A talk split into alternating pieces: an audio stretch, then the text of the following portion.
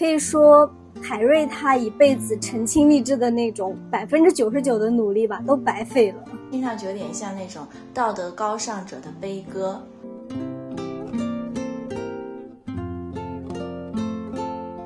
Hello，大家好，我是小镯子，这里是月更节目《安妮一样》。Hello，我是菲米。上一期节目呢，我们给大家推荐了一些解暑的书和剧。后台随访的时候发现，我说的那部《大明王朝一五六六》引发了很多的热议。不愧是经典的老剧，然后就大家都在讨论，比如说嘉靖到底是一个什么样的皇帝？为什么除了不上朝和被海瑞骂之后，我们就没有其他的印象了呢？还有记忆中的海瑞似乎是个很轴的人，为什么这个书，嗯，或者说剧吧，给我们不一样的感受呢？就等等很多很多问题。对，因为他那个话题特别多呢，嗯，然后就是包括我的那个朋友圈，他最近我们不是开了那个《大明王朝一五六六》的共读嘛，现在已经进入到第二期共读，然后就已经有了上千余条的那种批注，然后我和菲尼我们两个人就觉得这本书可聊的点就有很多很多，对，多到值得我们录一期节目来说一说海瑞。嗯，海瑞呢最有名的事情就是骂皇上。皇上呢比较破天荒的还留了他一命，觉得他可以为他的子孙去利用，嗯，在是一个国之利器吧，嗯，但是后来海瑞他基本上都被安排做那种级别虽然高，但是没有啥实际工作的官。后来呢，明朝也没有多少年就灭亡了，魏忠贤把权的时期更是黑暗恐怖的，可以说。海瑞他一辈子澄清励志的那种百分之九十九的努力吧，都白费了。是的，就感觉他骂皇帝是个高光，然后高光之后就像焰火一样放过以后就，就是就消失了，就没有什么实际的功效。所以呢，我们这感觉就听上去有点像那种道德高尚者的悲歌。然后难怪这个《大明王朝一五六六》的作者本人他都觉得海瑞呢是那个思想的孤独者。对我上次听你说这个词的时候，然后我就在想，那到底是他的思想导致了他的孤独，还是说他本来就选了一条孤独的路呢？我们先来讲讲海瑞的思想吧，就是四个字可以概括：克己复礼。他一生都在追求这个，怎么个克己复礼呢？我们可以先讲讲他在家庭中的表现，就是克己与复孝礼。我记得书中有一个第十六章那个地方，然后。呃，我们俩还聊过，就书剧稍微做了一点改动，然后就淑女更加的讨厌 海瑞在批公文，然后海七给他擦了脸，然后昏黄的灯光下，两人四目相对，有了柔情。海瑞挽起了妻子的长发，把她抱了起来。妻子说吹灯，结果听到了母亲那边的哼唱。海瑞立刻把衣服穿上，向门口走去，留下妻子凄婉的声音在那边唤如弦。然后剧里面，我记得我们说还还稍微改了一下，就没有过去，没有加这个环节。然后所以你会觉得还没有那么讨厌。是的，就是气氛已经到那了，然后你又突然之间喊咔，这是什么意思，对吧？对呀。最关键的是，就就对，就之前不是。前面，因为这是第十六章的一个情节，就前面其实已经有人提醒过海瑞说这样不行。为什么提醒他？是因为当时海瑞跟他的海妻之间呢，就是只有一个女儿海女，他多年是没有儿子的。那么在古代，因为是什么，呃，那个生儿子非常重要嘛。然后说不孝有三，嗯没后为大。然后他其实这个后指的是儿子。那这个时候就请了李时珍，然后想要说看看究竟是谁的身体出了问题呢？但是李时珍进来呢，就是待了短短的五分钟，然后就说啊，其实并不是身体的问题，是你们其实夫妻之间太过疏远。然后就是你看夫妻之礼难道不重要吗？但是海瑞他是他也知道其实是重要的，对吧？但是在他的那个所谓的价值排序里，孝顺是更重要的，所以他就觉得要那个冷落妻子，然后呢，啊还要选择继续伺候母亲床边，哪怕是常年冷落妻子，因为他觉得他的价值排序就是这样。但是我觉得这个价值排序虽然对海瑞而言是那种天下唯有一个孝子是没有对错的，但是这种价值排序是一种伤人的利剑。他不仅伤及了海瑞自己，其实也伤及了海七。对啊，海七，我觉得他在那个家里真的是太憋屈了，就是一直处于那种他就是李时珍那次来的时候，他不是都不敢看那个海瑞嘛，就是两个人不敢海瑞，对对不敢对视，对视，是的，嗯，然后我还查了一些书外的资料，也是，嗯就是讲海瑞他的家庭生活。他第一个妻子刚过门几天，然后和他婆婆发生了矛盾，然后海瑞就把她休了。后来五十三岁那会儿，他有一些妾，他有个妾上吊自杀了，然后没过多久，他一个正妻也自杀了。还有他五岁的女儿死的也很奇怪，据说啊，也不知道是不是真的，说是因为他从一个男孩子手中接过一块饼吃，然后海瑞就说：“你既然男女授受不亲，你怎么能接他吃吃他的东西呢？你不是我女儿，你要是能饿死自己，才配是我女儿。”然后他就真的，他女儿真的不吃东西，就活活饿死了。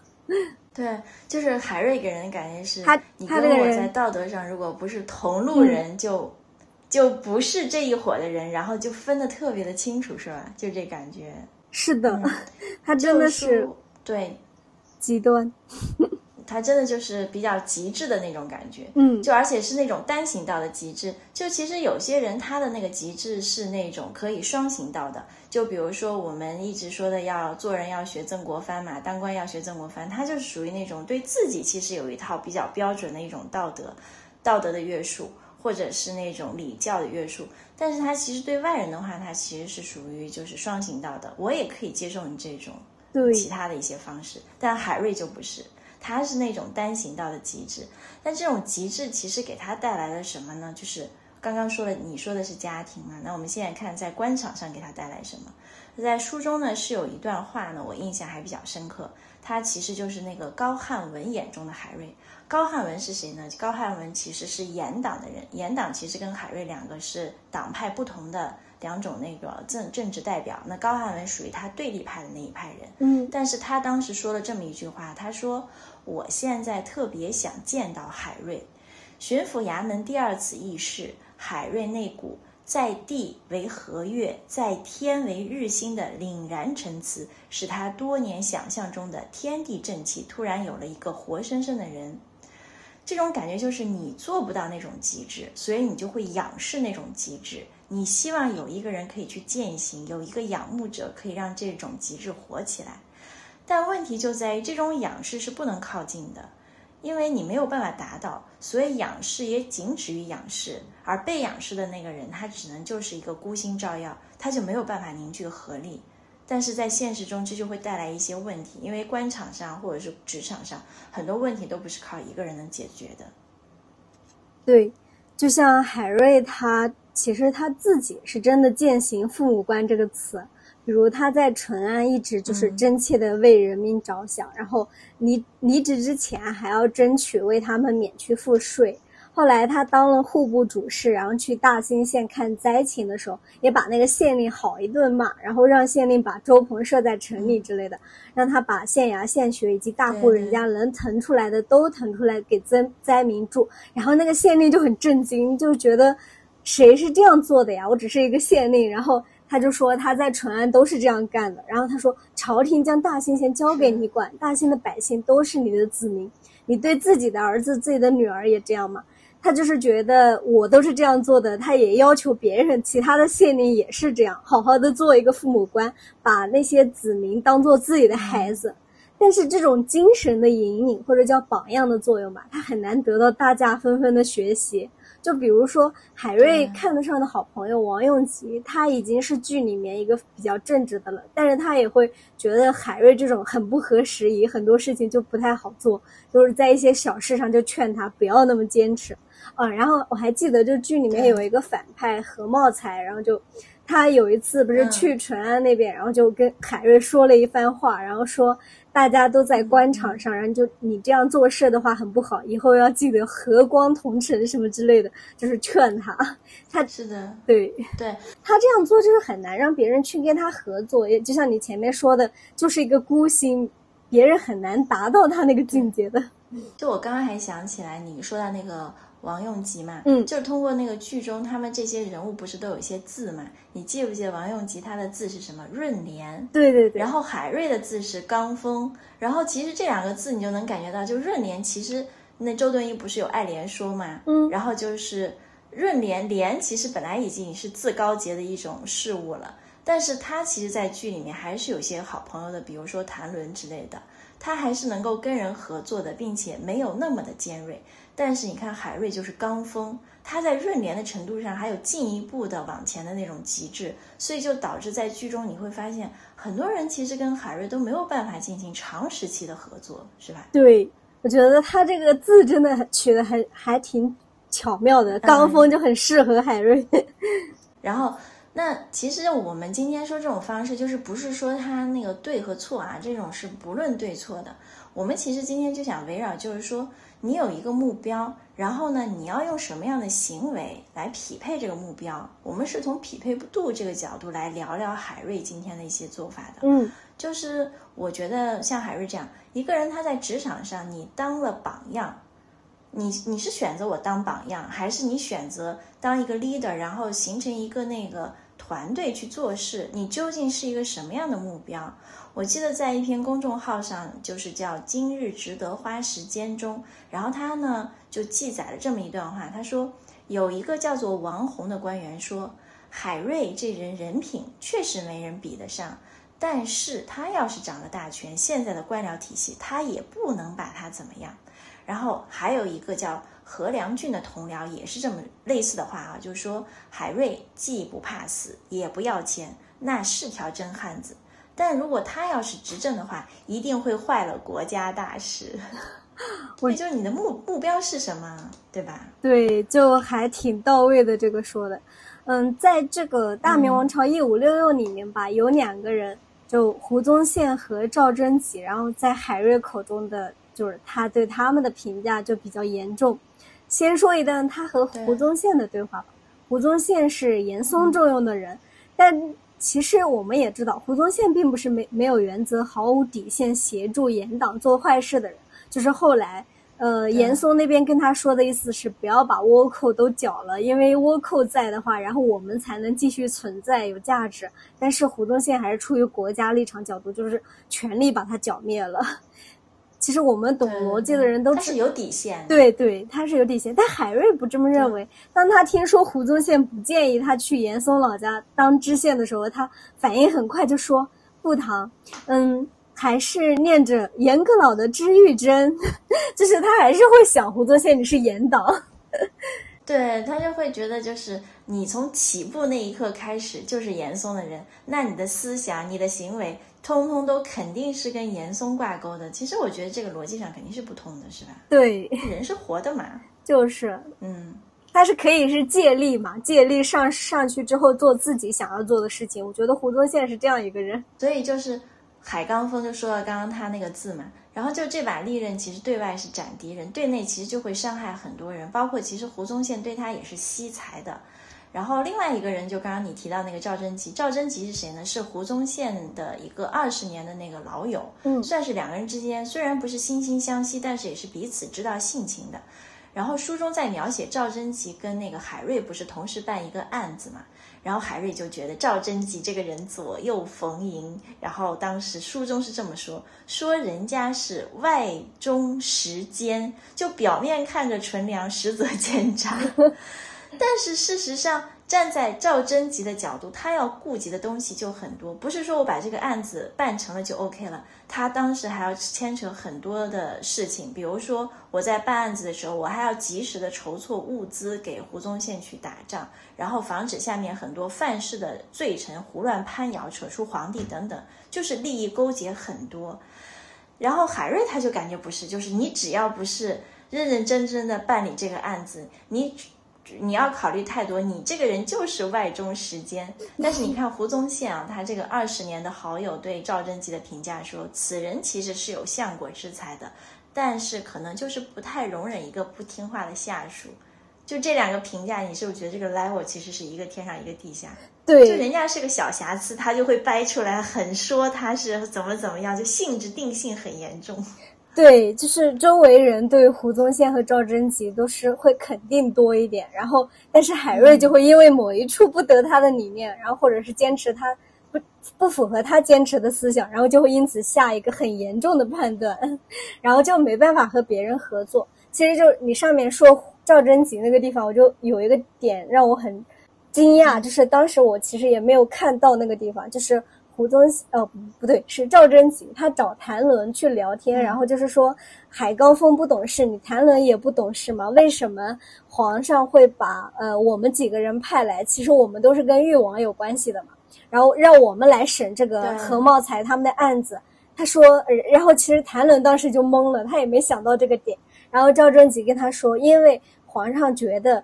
呃，儿子不会说父亲的坏话，所以说交给誉王他是放心的。然后就大家没有想到这个点，但是赵贞吉他确实是懂的，就内里乾坤的是吧？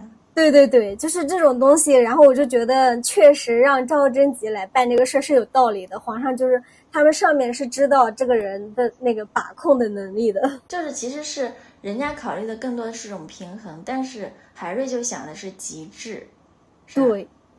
是的，说到这儿，我突然想起，就之前就这两天，我不是在看那本书嘛，就重读那个《被讨厌的勇气》，然后中间有一句话就是，并非他人做了什么让你觉得讨厌，而是你先讨厌了他，所以后续就会收集证据来证明，嗯，我确实应该讨厌他。所以我觉得，嗯，有种某种情况就是海瑞他依据一个人的出身，比如说是胡宗宪，然后最开始是那个。严党的人，然后他就觉得我应该讨厌他，然后后期只要胡宗宪说类似于就偏严党的话，然后他就觉得你看这个人确实值得我讨厌。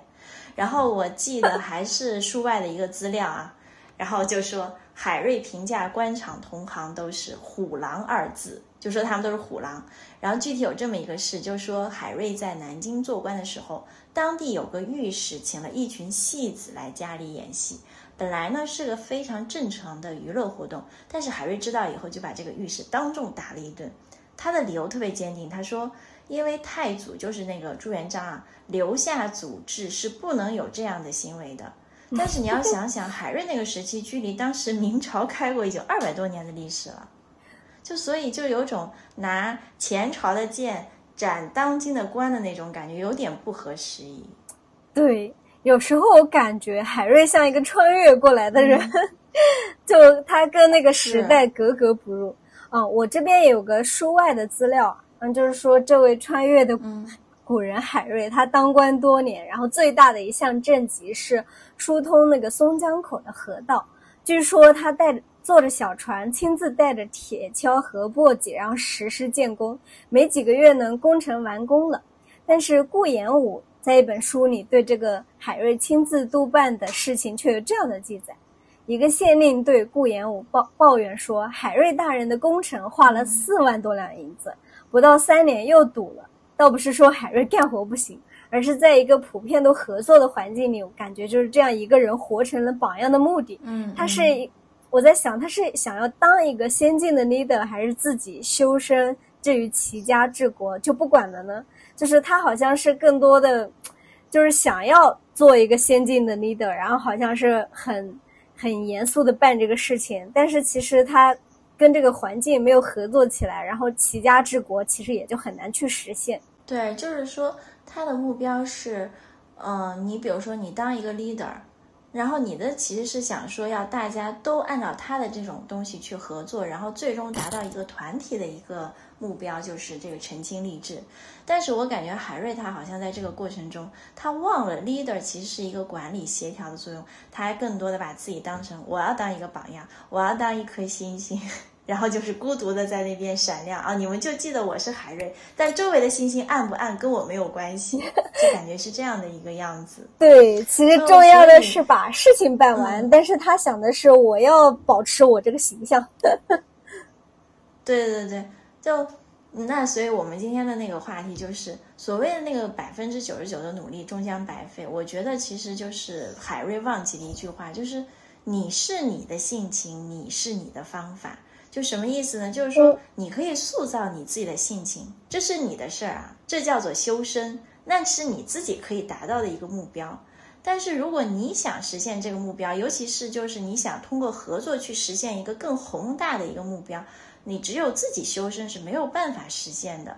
无论是小家，刚刚说海瑞的家庭，还是后面的国家，就是所谓齐家和治国吧，看重的其实是一个经营，然后这是要讲究方法的。所以我觉得在这一点上啊，被那个海瑞怒骂的那个嘉靖啊，就比他多了这个层次。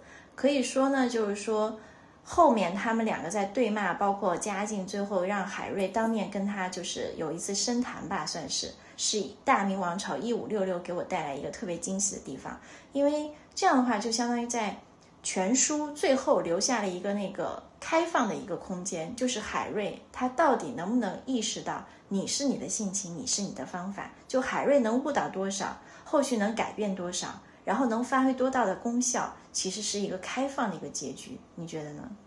对，我觉得这本书其实它也叫《海瑞与嘉靖》嘛。然后在最后的时候，其实嘉靖给了海瑞一个新的怎么说呢？一个点醒吧。然后我就感觉这一段其实我也特别喜欢。就嘉靖跟他的最后一次对话，海瑞其实是有了触动的。当时你看他那个表情，然后就是有一种我从来没有听说过这样的观点，没有想到这样的事情的感觉。嗯，当时是这样的，就是新世界。对对对，呃，皇帝就问海瑞说：“你抬头看看我，誉王和世子，我们三个人像什么？”海瑞回答说是江山的山字，因为皇帝坐中间最高，两侧略低。然后皇帝继续问他：“既然说到江山，为何我们三个只像山而不提江？”海瑞说：“老百姓才是大明江山的江。”其实海瑞的意思就是皇帝不能一人独大，要军民共治。就他一直的理念都是这样。但是如何军民共治？是的，对皇帝其实比海瑞懂。军和民之间有一众的官员，如何管理官员？其实这是海瑞没有去考虑、没有讲的。所以皇帝就说海瑞讲了一些高头奖章，学了你家乡人丘郡的一些力学讲义，就来妄谈天下大事，指点江山社稷。他是觉得海瑞其实对这个中间的东西是忽略掉的，是的，他直接过渡掉了这一段，包括他那洋洋洒洒的骂嘉靖的那一篇文章，我其实原文找来看了一下，嗯，重点其实都提的是，就是皇上你是有英智之才，但是你一定要就是说是振作起来，不要一天到晚就躲在后面去修身养性、修丹药、求长生。但是这个其实中间它涉及到一个怎么样把皇上的理念疏通给官员，由官员去执行这个过程，其实海瑞是没有那个讲的特别的那个到位的地方。然后当然啊，我们全书这个嘉靖的形象呢，确实也不太好，嗯，所以呢，在评价的过程中，很容易被海瑞这个非常正面光鲜的形象，然后就让人觉得嘉靖什么都不好。然后，呃，就嘉靖这个形象，他主要就是说是躲在那个后面的后面窥视朝堂一切。然后呢，平时就喜欢出一些玄玄乎其玄的一些东西吧，比如说，嗯，拿出几个字，然后让内阁还有司礼监的人，呃，内阁呢就是这帮大臣，司礼监就是那个太监公公集团吧，嗯，然后就猜他的意思啊。然后你猜中了吧，然后这个嘉靖不高兴，他就觉得，哎，你怎么可以猜中我的心思？这个谜底应该由我来揭露才可以。嗯，嗯但是你要猜不中吧？他觉得你看这帮人就不贴心，就就根本不能 get 到我，然后就觉得是不好。那但是就全书的形象都是这样，但是在最后一章的话，他的话就说的非常明白，然后就不需要猜，然后就直接是给了海瑞一个算是一种降维的一种嗯阐述吧。他就一针就刺出了海瑞死谏中的问题，然后不是皇上当时就说了一句嘛，他说。君既不是山，臣民便不是江。然后古人称长江为江，黄河为河。长江水清，黄河水浊。然后长江在流，黄河也在流。你别和我说圣人出，黄河清。黄河这么多年了，什么时候清过？长江之水灌溉数省两岸之地，黄河之水也灌溉两岸数省之田地。难道因为水浊，我就不用了？难道因为水清我就一股脑要用它吗？海瑞其实不懂这个道理的。然后呢，这就是为何黄河泛滥。嘉靖说的啊，这就是为何黄河泛滥，我就要治理。比如说罢黜严嵩，杀严世蕃。同样的，那为何长江泛滥？因为长江水清嘛，但它也会泛滥呀，我也要治理。比如说罢黜杨廷，还有杀沈炼等等。我觉得这这是全书中嘉靖一口气说的最多的话了，我特别精彩。然后每次读到这就热血沸腾。然后我觉得它体现了一种为君的精要，这应该就是海瑞根本没有达到的一个思想维度。对对，就像我们刚才说的，海瑞他就睁大眼睛，就很惊讶，他可能从来没有想到这个点。我觉得在他的那个。层面上，他就一直看到的是民众被压迫、被官员压迫，然后皇帝不干事儿，整天在那边修道。但是他不会去想后面的这些事情，就是皇帝他怎么用人，用什么样的人这种。他皇帝其实讲究的是一个管理之道，然后但是啊，这个确实也不是一朝一夕就能懂的。你就包括其实长期浸润在这种帝王家的那个太子誉王，当时不是也看。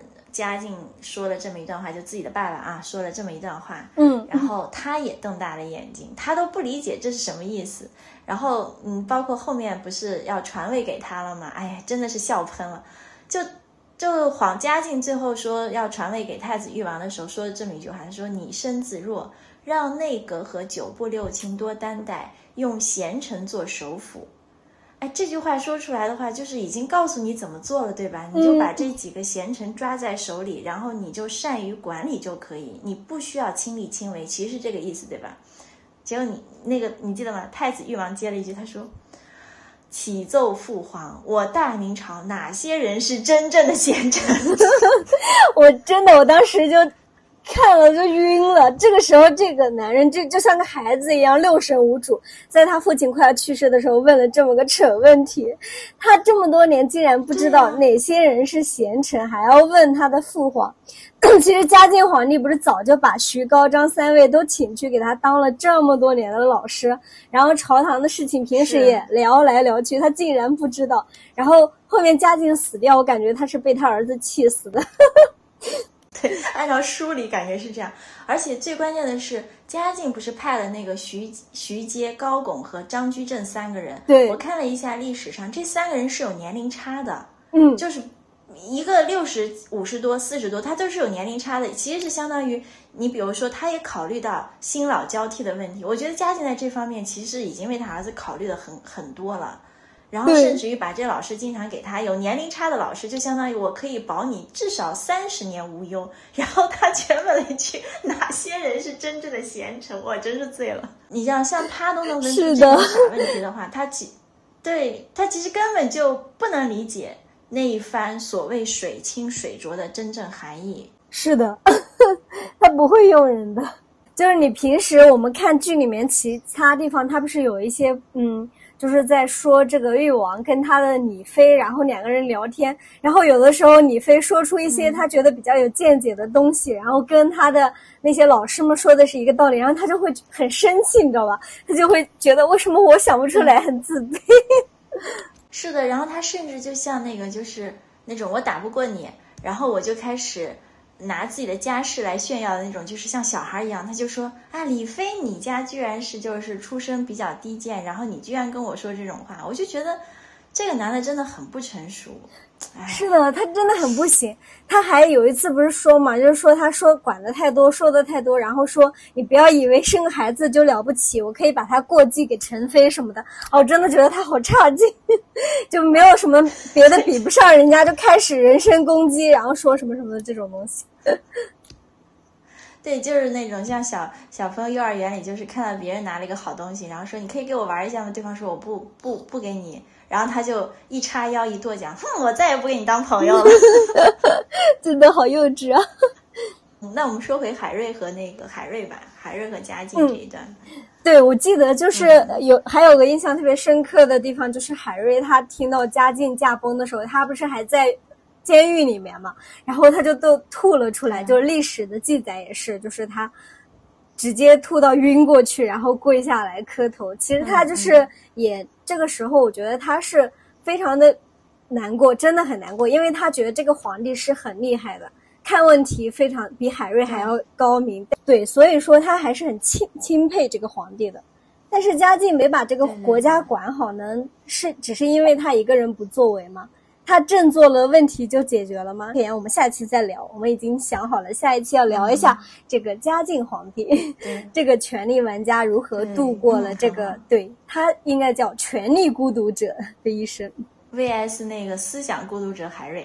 对，哦，所以我们就是还是就回到最初那个问题啊，讲到现在，相当于是整本书和整个剧的海瑞的。光彩的剧目已经讲完了。那我们回到最开始那个，就是我们问题，就是是思想让海瑞孤独，还是海瑞的孤独从而铸造了他的思想？其实就是一个因果关系。我个人觉得啊，其实他的思想走上了一条注定孤独的路，因为跟就是他有这样思想的人。然后他最终又以他的这种思想作为了他的这种行为判断逻辑，所以他是一条注定孤独的路。就让海瑞再活一遍的话，我估计可能结局就刚刚我们不说了嘛，是个开放的结局。我估计可能这个结局也不会太好，还是孤独的。对我，我挺赞同你说的，就是。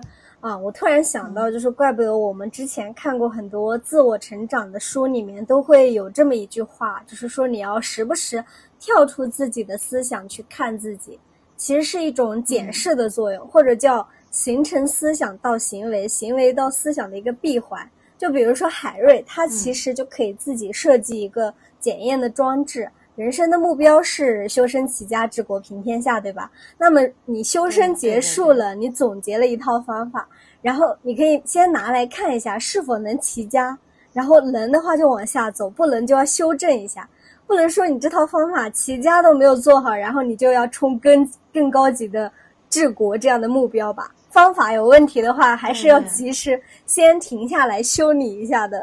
是的，你看海瑞的他这个方法，其实在治家呃齐家这一块他就已经做的不好，是摆不平的。其实他要不是他的那个海期长时间的那种容忍的话，其实他齐家这个事情是根本没有做好的。是的，他是没有停下来去检验的。是的。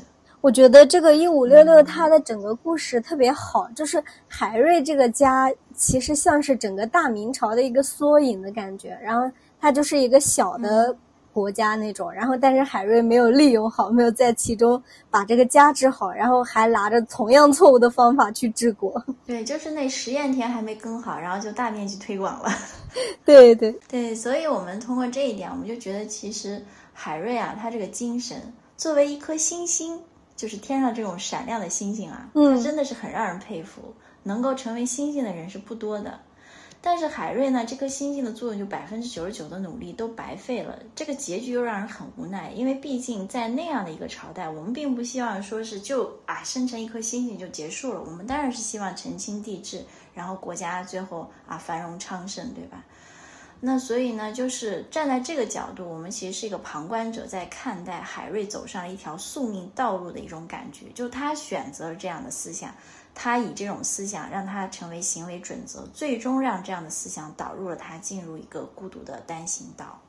对，嗯，我想起来，我最近刚好也在看一本书，叫《纳瓦尔宝典》，然后它里面也讲到，我们的大脑其实和身体一样是可塑的。每一天都是崭新的，就是说，我们就应该更加的开放包容一点，随时去调整自己的思想。就像那天你给我发的那个，呃，书本中那个书斋就很棒，那句话就是记忆和身份只是来自过去的负担，让我们无法自由自在、心无旁骛的活在当下。所以我就是最后嘛，节目最后，我们当然希望大家就是，你可以不停的去打造你自己的思想，你自己的修为。但是，一旦让你融入到社会团体里，我们真的不希望你以你的性情作为你的行为方式，不要像海瑞一样走入一条孤独的单行道。是的，是的，嗯，那我们今天的节目就到这里啦。下一期就像我们前面已经预告的，我们要聊一聊家境。嗯嗯，你有没有听过那个说法？就是都说家境，家境，家里家家干净，家里干净。对，就是弄得国库亏空，百姓不爽。但是这个皇帝的平衡之道真的好厉害，就是他这几十年不上朝，却可以把朝堂里面的这些大臣各种都握在手中，而且他整天坐在那儿，就是各个大臣的什么小事情他都知道。我感觉他每天就是把严嵩其他一些人约过来之后，然后就是会说一些八卦的感觉，就是听说你最近怎么怎么，他都知道。真的是很会用人平衡之道，嗯，然后我觉得你那天跟我说的特别对，就是假如中层小领导的话，就很应该去研究一下嘉靖的这些东西。是的，是的，因为历史上我们提到嘉靖，就是除了刚刚那种嘉靖、嘉靖、家家干净，还有包括就是说。好像他不上朝啊，然后这种事情之外，对他就没有什么印象。但是我最近翻了一些资料，还有包括那天你也看到一些资料，我们会发现其实这个皇帝身上还是有很多可以聊的话题的，并不是一味的把他痛骂一顿就结束了。所以呢，我们下期不妨就是说再去好好的聊一下嘉靖。那我们下期见喽，好嘞拜拜。拜拜。